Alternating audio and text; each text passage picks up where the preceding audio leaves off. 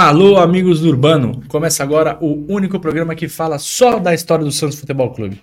Eu sou Vinícius Cabral, estou aqui com meu grande parceiro Fernando Ribeiro. Tudo bom, Fernando? Vini, aqui no Amigos Urbano tudo muito bem, mas com o Santos tudo muito mal. É. E aí, é, assim, já, já virou tradição, no né? molhado, é, falarmos quanto a isso, então vai o meu protesto aqui, eu não vou falar sobre a situação atual. Não, também não vou. Então, eu vou Me puxar um outro ponto aqui, que é o episódio de número 77, é, me lembra muito a faculdade, porque é o ônibus um, que eu. Acho que o senhor precisa ficar um pouco mais perto do microfone. Muito obrigado, é a primeira vez. Sou, é, sou o senhor vai se novato. acostumar. O senhor vai se acostumar, calma. o ônibus que eu pegava para voltar da faculdade. E às vezes você esperava, por vezes você esperava passar o busão para você ir embora de bicicleta. Tá cara. Tá vendo, rapaz? Grandes tempos. Oh, Ficávamos tá... lá, ia pro bar, é, tá tarde, não vai ficar sozinho no ponto. Oh, tá vendo? Sempre se preocupando com o companheiro. Era o 77 e o 13.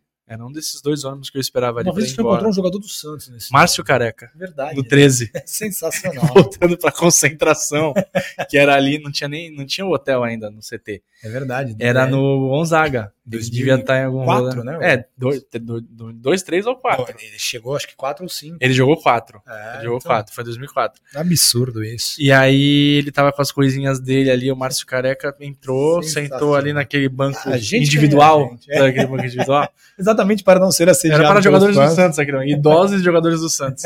e ele desceu ali na, na, no ponto da praia com a Ana Costa ali, provavelmente estava indo para concentração, espero eu, né? Espero sim, eu. Sim, é. não, não tava quebrando na noite. Não tava. O cara não vai quebrar na night de, de ônibus. Voltando Só a gente de... mesmo. Voltando de... Chegando na, no rolê de magrela. Né? É, né? prendendo numa árvore. Só a gente mesmo. Galera, quem quiser apoiar a gente, apoia.se barra Amigos Urbanos. Tivemos esses apoiadores novos essa semana. Um abraço. Pro... Sejam bem-vindos, Marcelo. Muito o obrigado. Outro, o outro Marcelo, ainda do nosso Marcelo aqui, o Marcelo apoiou a gente. Ele que foi o cara que pediu, né, o episódio sobre 78. 78 gostou muito do episódio. E um abraço para todo mundo que está apoiando a gente e para quem não está também. Sim. Fernando, ao longo desses 76 episódios regulares, né, tirando as outras séries e tudo mais, a gente nunca falou especificamente do Santos dos anos 40. A gente já falou do Antoninho, que, que jogou, o grande Antoninho Fernandes, que jogou Sim. ali nos anos 40, depois voltou para ser técnico e entrou na história de vez. Já estava na história, então Sim. um pouco mais ainda na história, né? Que era um craque. Mas sobre o Santos em si, o time, os jogadores, o que aconteceu naquele, naquele período, a gente falou pouco. Sim. E é meio que uma década perdida que a gente brinca, né? Sim. O Santos foi bem ali. Quando surgiu o meio claudicante, nos anos 20 teve um destaque uma outra vez, nos anos 30 foi campeão, e depois dos anos 50 para frente sempre foi campeão uma vez por década, né? Tirando a nossa fila de década de 90, é, mas uma ali, é isso, isso. Mas nos anos 40 nada. Nada. Nada. E a gente ah, vai... teve uma taça ou outra, mas Sim. de Pra fazer festa secundário. na praça. Pra não, fazer não, festa, festa, na praça, na praça não teve. Só foi só carnaval. É isso. Ou Banho da Doroteia. Que você acha que não devia ser na praça, devia ser na hora Na praia, né? Isso. Provável. E é um período bem distante e obscuro da nossa história, né? Porque a gente não teve essas conquistas que a gente Sim. falou. E foi em meio ao maior jejum da história do Santos. Sim. Espero que seja para sempre o maior jejum da nossa história, né? De 35 a 55, 20 anos sem título. E tal qual a gente, que a gente viveu a era sem título 18 anos, 84 Sim. a 2002, muitos meninos da fila foram forjados nesses 20 anos sem qualquer conquista, né? Que principalmente no Paulistão, é, que, era, que, era, que era o campeonato. único, né? Era o único campeonato, além desses campeonatos secundários que o Fernando falou, que era o único campeonato e, obviamente, o principal. Você quer desligar o seu WhatsApp web aí? então, meu amigo, eu esqueci disso. Faz parte é, que era o principal torneio, obviamente, para os times de São Paulo. Isso, Vini. Hoje falaremos sobre a importante e empolgante campanha do Santos no Campeonato Paulista de 1948. O título não veio, é verdade, já fica com spoiler, né? O é, Santos é, não spoiler. foi campeão. Como né? tem spoiler. Exatamente, eu já quero deixar claro o final do episódio. O Santos não é campeão, mas o torcedor teve de volta bons momentos de outrora e passou a acreditar que dias melhores viriam. E eles chegaram um pouco Como tempo depois, mas eles chegaram. E um comparativo histórico extremamente simples, tá, Vini? Podemos comparar essa campanha que a gente vai abordar hoje do Paulistão de 1948 ao Campeonato Brasileiro de 95, Podemos. né? Uh, depois de muito tempo sem títulos, eram 13 anos em 48 e 11 em 1995. O Santos montou um time competitivo com muito pouco, venceu rivais no caminho porém o título escapou no final. E assim, antes de mergulharmos na campanha alvinegra, a gente precisa entender todo o contexto que os contexto, o contexto que fez aquele campeonato ser bastante especial. Depois do título de 1935, os Santistas imaginavam que a gente tinha entrado no seleto grupo dos grandes clubes paulistas, mas os resultados não foram tão satisfatórios. Né? Não fomos postulantes ao título por muito tempo, algo até semelhante ao que a gente vem passando nos dias atuais. Né? Entrava é. para competir, para é. ganhar um clássico, para atrapalhar um rival. Se for contar campeonato em sequência, a gente não disputa nada desde a final, fatídica final da é Libertadores. Isso, é isso. É Sei isso. lá. Não, Jogamos não quantos campeonatos não, ali? Oito, quatro por ano, né? É, não disputa. Não 12 disputa, campeonatos que a gente só figura. É isso São aí. 12, né? É. Paulista, Brasileiro, 20, Copa 20, e Sul-Americana. e teve a Libertadores, né? Também. Sim. É, só, só fez vergonha. Exatamente. Bom, até da lista de artilheiros a gente ficou distante. De 1932 até 1954, nenhum jogador santista conseguiu ser o maior marcador de gols do Campeonato Paulista. E aí, nesse período, o Corinthians teve 11 vezes o artilheiro. O Teleco foi artilheiro quatro vezes, o Servilho três, Mário Milani duas vezes, Carbone e o Baltazar uma. O Palmeiras fez quatro artilheiros, o Romeu e o Humberto ambos duas vezes. O São Paulo também teve quatro artilheiros, né? o Valdemar de Brito, o descobridor do Edson Arantes. Sorry. Eliseu, Luizinho e o Friaça. E a portuguesa teve dois é, artilheiros, o Carioca e o Pinga. Até o Ipiranga fez artilheiro e fez três vezes, com o Figueiredo, Peixe e o Silas. E até o São Paulo Railway, que hoje é chamado de Nacional, né? Mudou o seu nome em decorrência de alguns conflitos bélicos mundiais. o Nacional, que na época era São Paulo Railway, o famoso SPR, teve um artilheiro com o Passarinho em 1945. E é curioso, Fernando, porque mesmo na nossa geração ali da fila, o Santos não ganhava nada, mas sempre beliscava uma artilharia, né? Paulinho, Paulinho Guga, Guga Viola. Então sempre Santos Kleber Pereira, mas aí não era fila mais. Já, mas já a gente sempre quebrado. fez artilheiros, né? Isso. Historicamente, isso. o Santos sempre foi um time ofensivo, né? Por isso que e esse... só para e, e não colocamos aqui, mas só para citar, ficamos sem artilheiros de 32 a 54, porque em 31 foi o Feitiço, 55 foi o Del Vecchio. E aí depois, cara, de Aí depois. Aí depois virou piada, virou festa, virou festa. Graça. É. Nesse mesmo ano de 45, aconteceu uma coisa muito marcante para nossa história, um evento fundamental, a gente pode dizer assim. O ex-goleiro Atier, que hoje todo mundo conhece como Atier Jorge Cury, que é o nome completo dele, assumiu a presidência do Santos, né, sucedendo o Antônio Feliciano.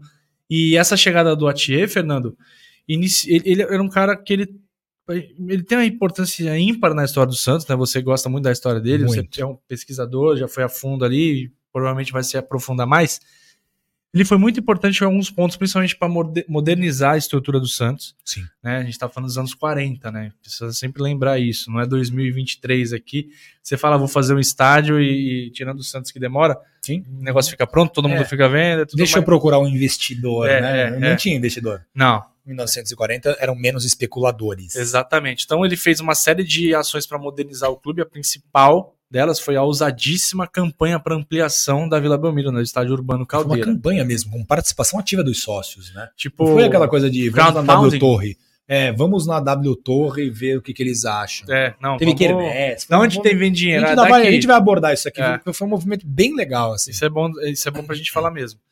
E como o Fernando destacou, né, na artilharia, a década de 40 foi toda, nessa artilharia geral, mas principalmente nos anos 40, foi toda do trio de ferro, né? São, o, de São Paulo.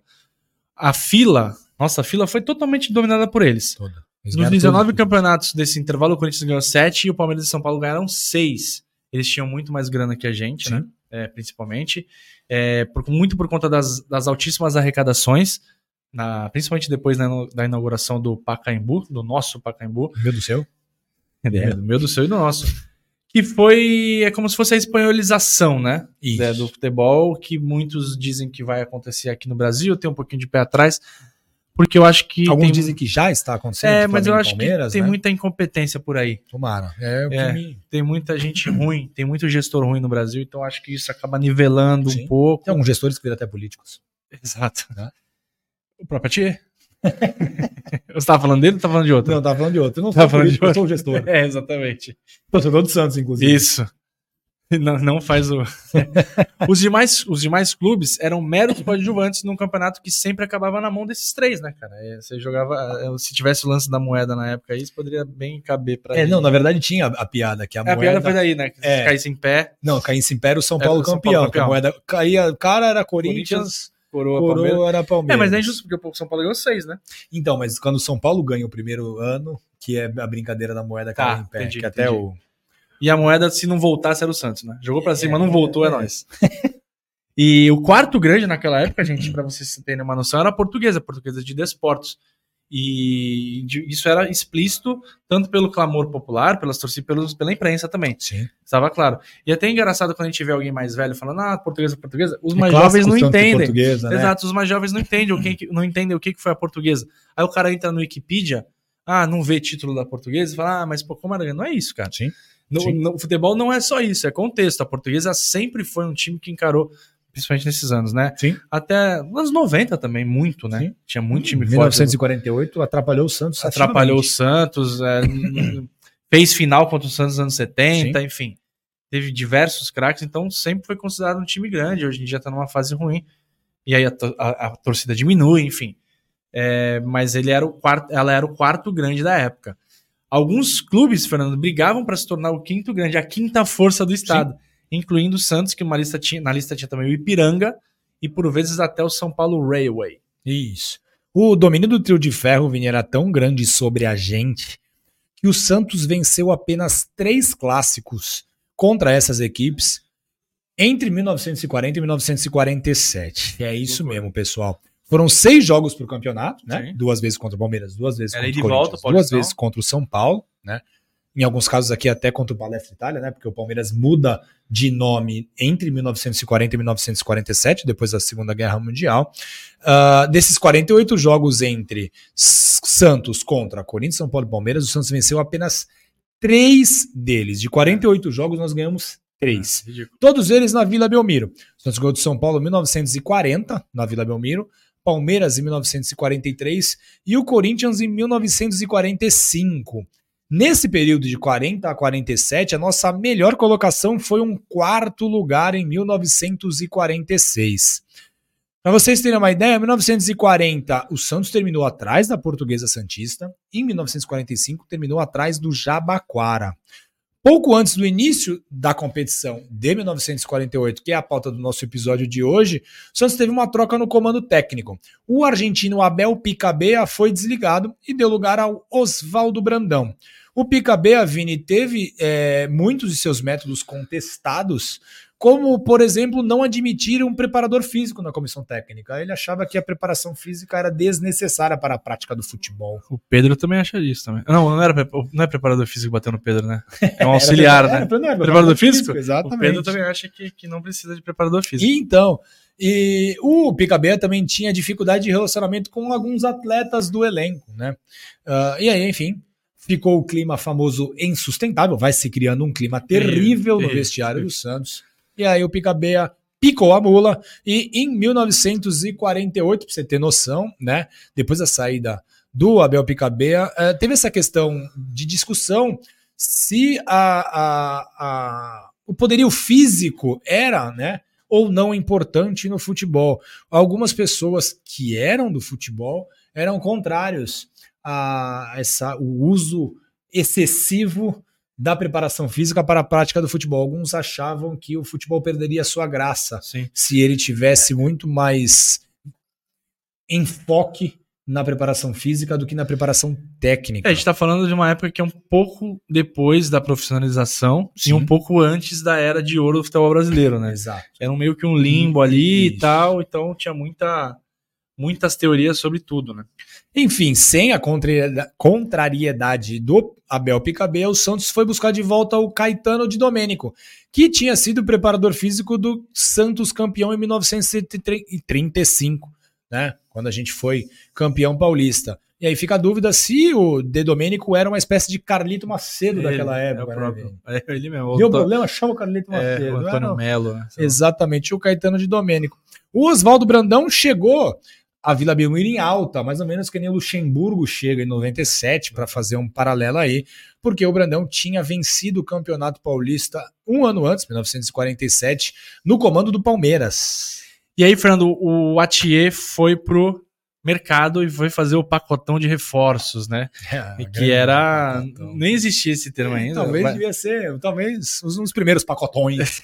Abriu o bolso, aquela apresentação de 5, 6 ao mesmo tempo, e foto para lá e para cá, todo mundo com a camisetinha. Será que teve isso? Não teve, né? É, do Fluminense chegaram o goleiro Robertinho e o centro médio Telesca. Os centroavantes Pascoal e Pinhegas vieram não, Também, todos eles no Flu. Todos eles Não, fizeram a rapa no, no tricolor. Pacotão do Fluminense. Pacotão do Flu. Do Jabaquara veio o alemãozinho, né? Só foi ali, foi na caneleira aí. Muito perto. Foi até a Vila Belmiro o alemãozinho, pode ter ido até a pé de bicicleta. Sim. E eles fizeram. Eu acho que o estádio do Jabaquara nessa época era no Macuco. Verdade, Leão do Macuco. Exatamente. Leão do Macuco. É então um pouquinho mais difícil, mas também, enfim. Nada, qualquer bonde levaria. Ah, tranquilo. E eles se juntaram aos jogadores que foram destaques no clube nos anos anteriores, que ficaram, por exemplo, como o Expedito, o Nenê, o Alfredo, o próprio Antoninho e o Odair. Esses jogadores formaram a forte base do time Santista para todo o campeonato de 48. E a estreia, Fernando, não poderia ter sido mais convincente. O Santos meteu 7 a 0 no Nacional, na Vila Belmiro. O alemãozinho já chegou chegando, né? Sim fez o gol com, dois, com cinco minutos do jogo. Paulo ampliou e aos 22, aos 20, aos 8 e aos 22 fez 3 a 0. No segundo tempo, Paulo de novo fez hat-trick, é. o famoso hat-trick. Pascoal, Odair e Antoninho fizeram os outros gols. Todos os cinco jogadores da linha ofensiva foram para a rede. Que saudade de falar isso, hein? Quando Exatamente. que os três atacantes do Santos vão fazer gol hoje? Hum, muito difícil. Esquece. É muito difícil. Nesse, nessa, nessa partida, Fernando, contra o Nacional, o Brandão foi a campo com Robertinho, Artigas Expedito, Nenê Teleschi Alfredo, né? Alemãozinho, Antoninho, Pascoal, Paulo e Odair, o famoso 235. É do esquema da época, a gente. Sim. Precisamos lembrar sempre isso. É, a torcida não estava muito, não tava muito confiante né, para esse jogo, para essa estreia, até pelos insucessos dos anos anteriores, normal. E só 1.600 pessoas estiveram lá na Vila Belmiro. Isso, no segundo jogo, Santos e Jabaquara se enfrentaram em Urico Mursa. Afinal, o mando de campo era do time rubro-amarelo.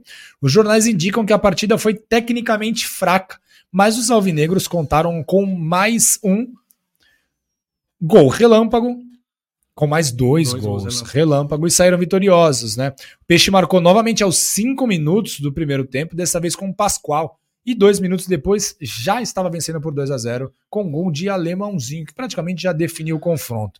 Pascoal marcou mais um, o placar se encerrou 3 a 1 para o Peixe. A rodada seguinte colocava Santos diante do Palmeiras, o atual campeão no Pacaembu. Nos anos anteriores, essas eram partidas em que a equipe demonstrava muito a sua fragilidade.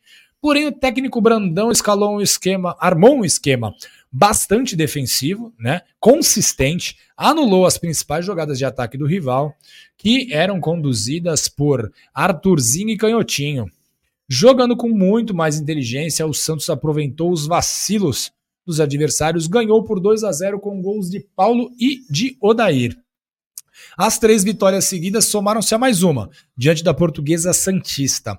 O clássico das praias foi muito comentado na cidade, afinal de contas, não era sempre que um clube daqui estava nas primeiras posições do Paulistão.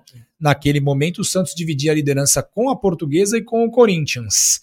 Nervoso, o time de Oswaldo Brandão não conseguiu imprimir seu ritmo de jogo, mas foi salvo por um despretensioso arremate de Paulo, aos 39 do primeiro tempo, que contou com a contribuição do goleiro da Portuguesa Santista, Andu, é isso. Santos vence por 1x0. 1x0, importante vitória. E ganhou o troféu Cidade de Santos do primeiro turno, né? Ah, ganhando Jabuca, ganhando a Briosa, Santos campeão. Copando a cidade. É.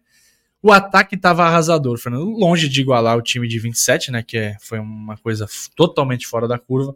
Mas nesses quatro primeiros jogos que o Fernando falou, foram 13 gols. E todos eles feitos pela galera da frente, pelos cinco da linha ofensiva. O Paulo fez cinco, Pascoal três, Alemão e o Odair fizeram dois, além do Antoninho, mas o Antoninho é aquele cara que tá na linha ofensiva, mas era o cara que era construir, era o arquiteto, né? Isso. Ele era o arquiteto do time. Nem a goleada sofrida por Ipiranga na rodada 5 tirou o ânimo dos torcedores santistas. No jogo seguinte, a Vila Belmiro recebeu um ótimo público, um recorde de arrecadação foi quebrado, inclusive. O Bordeiro marcou mais de 115 mil cruzeiros e agora a gente vai ter um vídeo para mostrar para vocês que é um dos poucos vídeos. Só precisa abrir o vídeo aí pra você acompanhar. Ah, você tá com ele aí? Eu vejo aqui. contigo aí. Opa. Ele é um dos poucos vídeos disponíveis daquela. Eu diria, o, sei lá, o único vídeo que a gente tem dos anos 40 da Vila Belmiro. Eu não me recordo de outro, mas pode ser que tenha, mas assim, É. eu não- realmente não me recordo. Vamos assistir aí? Sim, vou segurar um pouquinho. Bora. Olha isso, Fernando. Galera Pessoal chegando, de bonde, na Vila cara. Belmiro. Ó, o 17. É. O senhor já pegou o 17? O não. bonde? né? O É, o bonde bonde. não, nem o ônibus. Tô contra 17. Sensacional. Olha o traje dos Não, torcedores chegando Não Vila é que nem a gente, que nem. Cavalaria sempre presente para sempre, atrapalhar. Até hoje, né? Muitos carros ao Uber. é, pessoal chegando de O Uber. Chegando, cara. Polícia embaçando, É, sempre. sim. Tem gente como gosta da torcida Santista. Olha a entrada da Olha vila como era legal, maravilhosa, cara. Sensacional. Ali é o pessoal adquirindo os seus tickets. É, vendia na hora, né? Exatamente, não tinha sócio rei, não tinha resgate. Não tinha nada, cara. Era, Era lá na hora chega acabou. cedo. E o calor do caramba, os caras de calça, velho. Muito bem trajados. Eu Hoje em dia pessoal fui num jogo de calça na minha vida. É, vai de chinelo. O senhor que vai de chinelo na Chinelo sempre. super, super Não é mal no vestido.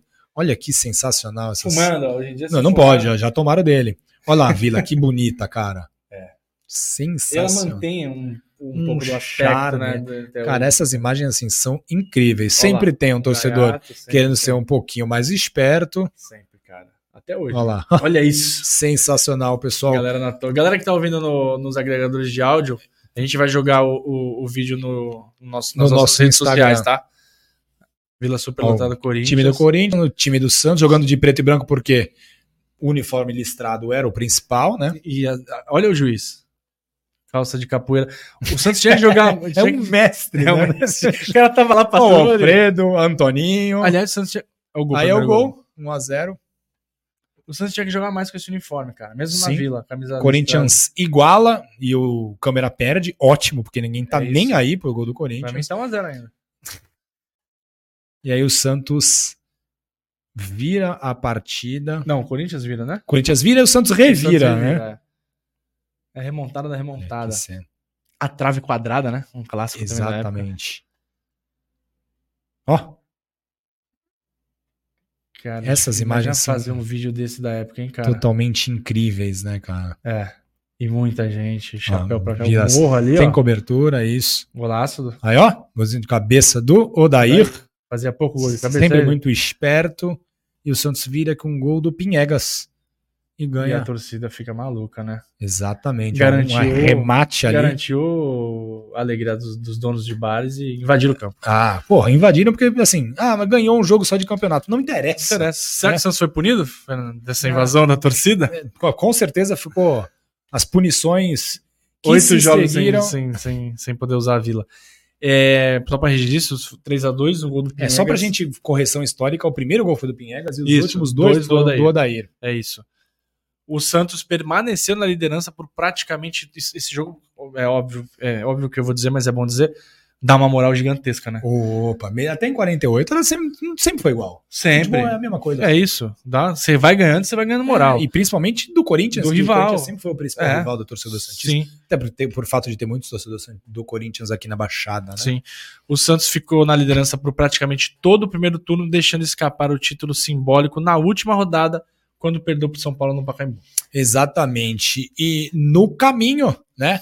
Uma vitória na raça diante da. No caminho do primeiro turno, obviamente. Uma vitória muito na raça diante da portuguesa. E um show do Odair contra o comercial. O Avante Santista marcou todos os cinco gols da vitória do Santos por 5 a 4 A gente já chegou a ver cinco gols do mesmo jogador no Santos? Não Eu lembro do Dodô fazendo cinco gols, pelo, pelo São, São Paulo. Paulo. O Edmundo fez seis. Seis contra o União São João. É, eu não me recordo. O Mas... Neymar fez cinco contra o Guarani. Neymar, e a gente estava lá. A gente tava... Tava... Ah, tu não estava? Eu não estava. Verdade, Neymar fez cinco. 8 a 2 8 a 1 8 a 1 8 a 1 Isso, que ele ganhou o carro do Janelli, né? né? É, ganhou, sei, ele, tava, Janelli, ele, ele tava endiabrado esse dia. Foi é. uma coisa meio absurda. Verdade. Isso. Eu acho que eu, de cabeça, assim, que eu me recordo, de é, cinco foi. gols no mesmo jogo. É Quatro contra isso. o Atlético Paranaense, né? Ele fez? Quatro contra o Atlético Paranaense. Que saudade, hein? Mas ele tá longe. Tá mais longe do que nunca agora. É, enfim. E, e deveria ter voltado, nem né? mas, é. mas, ele não, vai voltar para comprar não vou o criticar porque quando eu mudo o meu trabalho, você não me critica, né? Exatamente. Então, eu não posso fazer o mesmo com ele. O contrato dele é 1,7 bi. de reais. É o, te- é o dinheiro que ele tem pra comprar o Santos quando acabar o contrato lá. Por favor, salve-nos, Neymar. Ataque do Santos, Neymar e Gil Cebola em Vai, 2023. pode colocar todos os parça. Não tem o mínimo problema. Ele vindo, tá suave. Até o Pedro Scooby. Isso era muito maldoso. Isso, já, isso não era assim. Enfim, o Daí marcou cinco gols, todos eles de cabeça, e o Santos venceu o comercial por 5 a 4 E o Odair é um personagem extremamente interessante da nossa história, e em breve a gente vai falar um pouco mais dele. Temos algumas novidades que a Opa. gente vai lançar aí mais adiante. Fiquem ligados na gente. No primeiro turno, o Odair, que estava on fire, como diria Rom- Eduardo Agra, E Paulo. É, não é o Agra, quem fala isso é o Agra. É. é, mar- o Odair marcou 12 gols em 10 jogos, enfim. Eu não vou fazer a média agora, mas é mais de, Mais que de um um, por gol por jogo. Estamos na década de 40, como cabe lembrar, e não podemos esquecer que o futebol era muito pouco organizado quando comparamos com os dias atuais. Ou seja, hoje é muito desorganizado, Sim, mas na década mas de ainda 40 era bem pior. Depois dessa vitória sobre o Corinthians, que a gente viu os vídeos para quem nos assistiu no YouTube e escutou os nossos comentários no agregador de áudio, o campeonato ficou paralisado por quase um mês. Por quê? Porque o Torino da Itália veio excursionar aqui no Brasil e, como ele disputaria amistosos contra os principais clubes de São Paulo lá na capital, não tem por que ter jogo, né? Sim. É uma data FIFA pro Torino, né? É, é algo, é algo também que não ninguém vai conseguir compreender olhando com os olhos de agora, né? O Torino era um clube absurdo na década de 40, enfim, teve aquela tragédia que vitimou quase toda a equipe, né? De Superga, mas o Torino era Como se viesse. O- É, como se viesse o Bayern, sei lá. Discussão do Real assim. Madrid. Isso, é. né? Enfim, e o Torino então resolveram parar o campeonato para que assistissem o Torino na capital São Paulo. Para o segundo turno, o técnico Oswaldo Brandão resolveu barrar dois jogadores experientes e apostar em dois pratas da casa. Com isso, o goleiro Robertinho perdeu seu lugar para o jovem Leonídio e o zagueiro Expedito deu lugar a Dinho. Eram os meninos da vila entrando em ação, Vini. É isso, sem uma marca, né, do Santos. O início no, no segundo turno foi novamente avassalador, Fernando. Quatro vitórias em quatro jogos, derrotando na sequência nacional São Paulo, Palmeiras e Corinthians. Só isso. Só isso, cara. um feito e tanto, né? Se lembrarmos que, principalmente desse, daquela abertura que você disse, que entre 40 e 47 foram só três clássicos vencidos Pelo Paulistão, né? Pelo Paulistão, pelo Paulistão. O Santos venceu é, três clássicos, sei lá, a gente pode até pegar uma maraca, mas não é o caso, em 10 dias, duas semanas. É, é, não, todos os jogos domingo. É, então. Domingo, domingo, 21 domingo. Não, 14, né? É, é, Inter- sim, no intervalo sim, de claro, 14 claro, claro. dias. Que alegria, hein? Que alegria. No jogo contra o líder São Paulo, o Alemãozinho foi o destaque com dois gols no segundo tempo. O último deles foi aos 42 minutos, que deu a virada ao Santos. Nesse jogo, recorde de arrecadação na Vila Belmiro foi batido novamente. Pouco mais de 208 mil cruzeiros. Contra o Palmeiras, de novo, na Vila o Santos foi superior o tempo inteiro, ganhou com gols do Odair, do Paulo e do Alemãozinho. Todos ainda no primeiro tempo. Podia até ter feito mais gols, Fernando, É. mas o, o histórico goleiro palmeirense Oberdan Catani defendeu duas penalidades cobradas pelo, pelo Odair. Se ele batesse de cabeça, era gol. É, esse foi o problema. Teve e outra coisa, a pés. gente não tem como. Tem que lembrar. Que o alguém Odair- levantar e ele dá de cabeça. Cara, cinco gols de cabeça no mesmo jogo também. Isso eu não lembro. Ah, tem, tem uma passagem do Ari Patusca no década de 10, que ele fez acho que seis gols no mesmo É verdade, jogo. é verdade. Mas, enfim, década de 10 a gente precisa pesquisar. Não, é, precisa Não ver com como- atenção. é, mas essa história rola mesmo. Mas, Cara, cinco gols de cabeça, seis gols, sei lá. É quase um Jardel o Odair, né? É verdade. Vamos falar dele, como o Fernando disse. O terceiro jogo diante do trio de ferro, é, que foi contra o Corinthians, terminou o primeiro tempo vencido pelo Santos por. Não, vencido pelo Corinthians, Sim. por 2 a 0 com gols de Rui e de Cláudio. É, que, e aí ele acionou, né, Fernando, a lei do ex. Já existia naquela Já época. existia, claro. Principalmente contra a gente. Principalmente contra a gente. O jogo estava tão fácil para eles que o Cláudio se machucou e não retornou pro segundo tempo. Tipo, ah, tô machucado aqui, então tá 2 a 0 pra gente, eu vou ficar de boa. Vamos poupar né? para o próximo jogo. Como não era permitida a substituição, Fernando, o Corinthians manteve o time com 10 e Tranquilo. tipo, vambora. Que muita, é, muitas vezes acontecia isso, do cara não ter condição, mas ele fazia números. Sei lá, se é o zagueiro machuca, ele vai lá pro ataque, Sim. fica lá mancando lá no ataque, alguém, alguém. É, alguém é, exatamente. E não, dessa vez ou o Cláudio não tinha condições, ou ele, não, bom, não precisa voltar porque o jogo tá ganho. Só que no segundo tempo o Santos empatou com o gol do alemãozinho do Antoninho. E aí, o, como o jogo estava empatado, o Cláudio voltou. o Cláudio voltou, porra. voltou mancando. Deixa eu voltar para lá que agora o negócio ficou bravo. Só que ele tá machucado e não pôde fazer muita coisa. O Santos virou com o gol do Pinhegas e para delírio dos santistas que ouviam pelo rádio e desespero dos corintianos que estavam lá no Pacaembu em peso. Isso, Vini. Nesta partida, o Brandão mandou a campo o time com Leonídio no gol, Artigazidinho, Nenê Telesca e Alfredo, Alemãozinho, Antoninho Paulo, Odair e Pinhegas. Importante a gente lembrar que o trio de ferro, né, contava com nomes muito famosos naquela época, né? E aí eu vou, vamos só contar as escalações, né, de São Paulo, Corinthians e Palmeiras nessas partidas contra o Santos e a gente vai ver que tem nomes históricos assim na história do futebol brasileiro mesmo. Por exemplo, quando o Santos ganhou do São Paulo, São Paulo que era treinado pelo Vicente Feola, técnico do Brasil em 1958 Sim, campeão do mundo. e também em 66, né? ele foi técnico em 66. O São Paulo jogou com Mário Savério e Mauro Ramos de Oliveira, ele. que depois fez muito sucesso no Santos. Bauer Rui Noronha, uma das trincas de meio campo mais famosas da história do futebol brasileiro na era pré-Pelé. E a linha de ataque do São Paulo, China, Lelé, Leônidas da Silva, Só. Remo e Teixeirinha.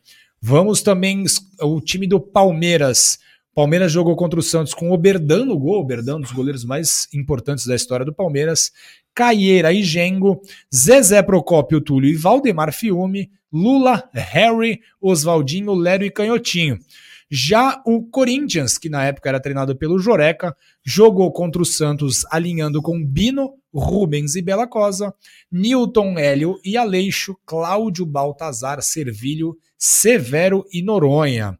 Bom, líder absoluto do campeonato, o Santos parecia destinado a voltar a ganhar o Paulistão depois de 13 anos. Sim. Faltavam ainda seis jogos, mas os principais e mais fortes adversários já tinham sido batidos. Antes do jogo com a portuguesa, os jornais, Vini, constataram uma curiosidade das mais aleatórias que eu já ouvi na história do Santos. É incrível. O Santos tinha vencido todos os seus jogos, até aquele momento, antes do jogo da portuguesa. O Santos tinha vencido todos os seus jogos disputados aos domingos, mas não tinha ganhado nenhuma das partidas disputadas no sábado. As derrotas para o Ipiranga e para o São Paulo, além do empate contra o Juventus, foram em partidas disputadas no sábado, Vini. Santos e Grêmio é domingo, né? Santos e Grêmio é domingo. É, já fica aí pelo menos essa esperança aí, que é, é só nisso que a gente se agarra. Exatamente. Agora sim, cara. Porra, se tu só jogou. Eu não sou supersticioso, sou bem. quase nada, assim. Apesar que na, na, no último ano eu só lavei a camisa do Santos. Eu, eu, ia pra vila com a mesma camisa. É, e só ia lavar. Não tem expressão. Só ia é. lavar sei lá, quando você se salvasse do rebaixamento, qualquer coisa assim. É, depender, demorei a lavar. depender esse ano, meu demorei lavar, demorei a lavar. É, vai te ficar não, com a camisa suja. Não tem promessa. Pô, se tu sabe que tu só ganha de domingo, tem um jogo sábado e fala que não dá, velho. Não dá pra Entra jogar. com STJD, gente. Não aparece, sei Pô, lá. É, tem que fazer alguma coisa. É Cadê isso. os batidores? Não teve, fraco. O jogo contra a Lusa foi agendado para um sábado, e aí a maldição entrou em ação. É, Pacaembu, o que, que me lembra Pacaembu? Chuva, sempre. Pelo Óbvio. De Deus, é. Muita chuva contra a Portuguesa. O Santos perdeu para a Portuguesa, né, para a ah, Lusa, e permitiu ao São Paulo recuperar a liderança. São Paulo ganhou do Corinthians. Então, dois jogos chave ali. O Santos acabou não fazendo a parte. Foi uma atuação muito irregular. Vale lembrar que a Portuguesa tinha um belo time, Sim. mas o Santos era favorito. O Santos estava ali já para fazer cara, ganhasse desses seis jogos, ganhar cinco, praticamente você era campeão. Né? Ah, porque os outros adversários eram muito mais frágeis. Né? Exato. E foi suficiente para interromper a série de vitórias do Santos. E não só isso, né? A gente fala de interromper a série de vitórias, você perde uma moral, né? Sim. Você perdeu a liderança num Sim. jogo que você é favorito, o outro time ganhou do Corinthians, te passa faltando cinco jogos, então assim, só 10 pontos em disputa, né? Lembrando que, o, que a vitória valia dois pontos. Dali em diante, o Santos de perseguido virou perseguidor, né? Na rodada seguinte ganhou do Jabaquara, mas o São Paulo ganhou do Juventus. Não foi suficiente. Uma semana depois, o Juventus empatou com o Santos na Vila, empatava com o Santos na Vila até os 45 do segundo tempo, mas o Pinhegas fez o gol da vitória, Fernando. E aí a esperança continuou renovada. E o São Paulo empatou com o Palmeiras. Isso ajudou a gente, mas Sim. não foi suficiente. O São Paulo ainda tinha um ponto de vantagem sobre o Santos.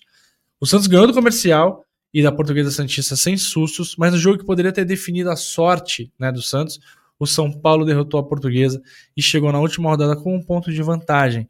E aí, cara, não tinha é, o- muito o que fazer. O Santos tinha que ganhar da, do seu adversário e o São Paulo precisava perder né, desse adversário. Só que, para nosso, pro nosso azar, né, o adversário do São Paulo. Bom, chega, você vai chegar lá. Bom, Vini, é isso. O problema é que o tricolor, na sua última rodada, enfrentava, enfrentaria, né? Enfrentou o lanterna do campeonato, o Nacional. Que o Nacional tinha vencido apenas dois de seus 19 jogos até então. Enquanto o Santos enfrentaria o Ipiranga, que era o terceiro colocado, uma das equipes que surpreenderam naquele ano.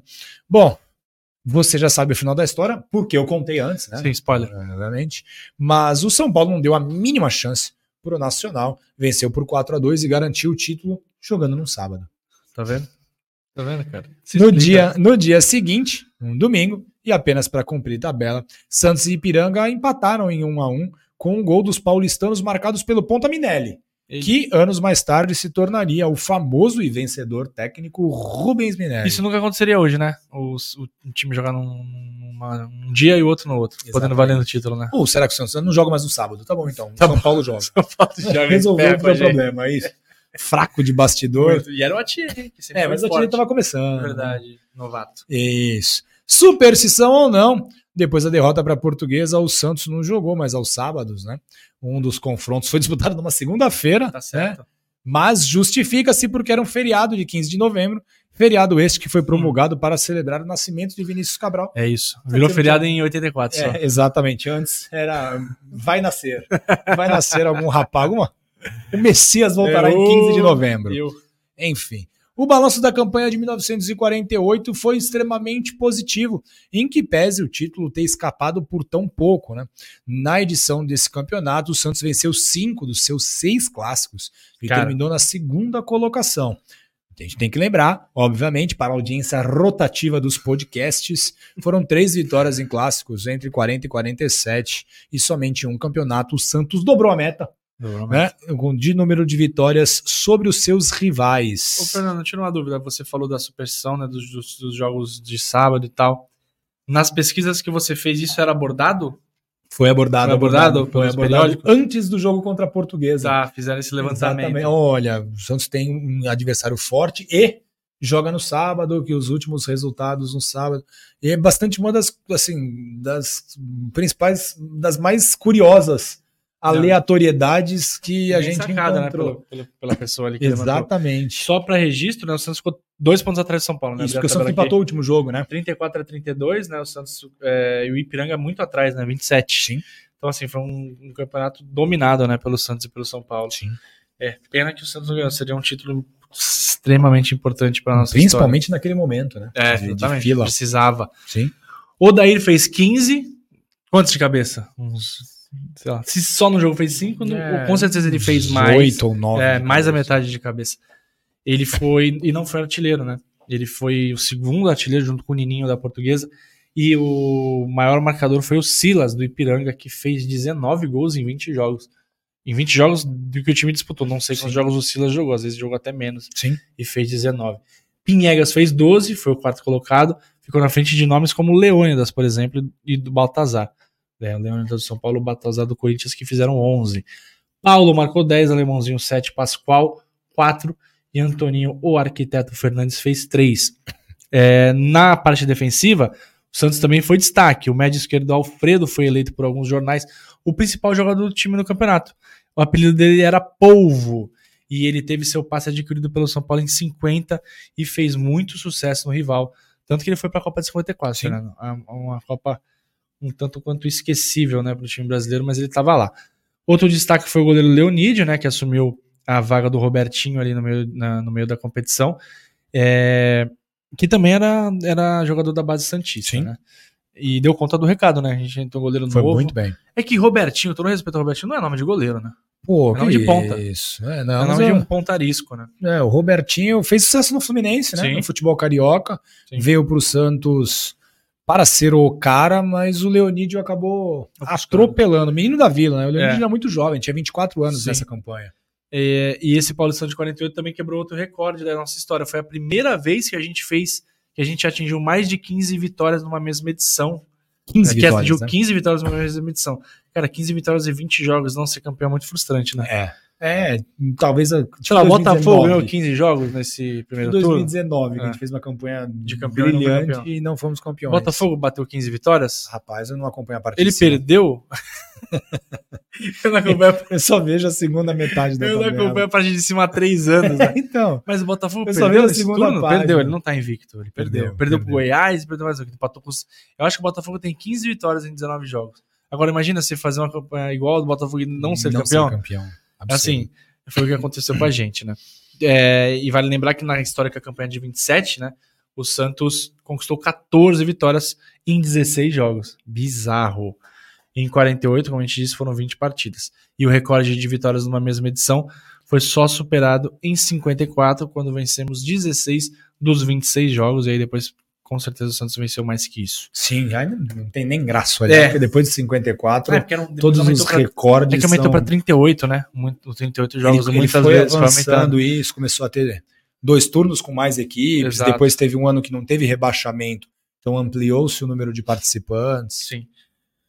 Tá entregue, galera. Década de 40 aí é a única. Acho que é uma das únicas. É a única que faltava, né? A gente falou, já falou Já falamos de todas, É. década de 40 a gente tinha falado no Anto- né, Antoninho. na trajetória do Antoninho, mas a gente estava pendente de, de falar. A gente vai até revisitar alguns outros momentos, né? É que na década de 40 tem muita campanha trágica, e de campanha trágica você já acompanha Basta no dia agora, a dia. só né? ligar, o Deixa- abrir o jornal. É, é, O- é, abrir o seu o navegador. Globo.com não precisa nem Clicar, acessar. clicar no distintivo do Santos ali, aí você vê tra É muito tragédia. simples, né, para conseguir ver tragédia. Então a gente vem tentando. Quer ver um filme triste? um ah, quer ver? Me indica um filme triste. Globo.com barra Santos FC, tá aí Não. o seu filme triste. Enfim, domingo, 16 horas, né? É, domingo a gente tá gravando isso antes do, do jogo contra o Grêmio. É verdade. Então, já passou. Já a gente passou. espera que tenha sido um pouco menos pior. Mas então a gente vem, vem tentando trazer um conteúdo um pouco mais leve. Mas a gente vai voltar na década de 40 até para abordar muitos desses insucessos, que tem muita história bacana, É. também em tragédias, né? Sim, sempre tira alguma coisa de bom, né? Eu espero que Eu não sei o que estão tirando dessa agora. Mas Então, se vier na mesma proporção, a gente tá feito. Vai vir título mundial, aí vai vir o tri, Sim, com certeza. É, título mundial com goleada, né? É. 4x0 no Barcelona pode esperar Já que a dizia, vai é. chegar. Amigosurbano.com.br, arroba Amigosurbano, tanto no Instagram quanto no Twitter. Segue a gente, fala com a gente, troca ideia, dá, dá sugestão. Né? O Marcelo deu uma sugestão, a gente falou com ele no Instagram. Exatamente. Já temos outras que, que o pessoal já comentou também, já está na, na nossa equipe de alta. É né? isso. É isso, galera. Um abração pra todo mundo e até a próxima. Valeu, Fernando. Valeu, pessoal. Tchau, tchau.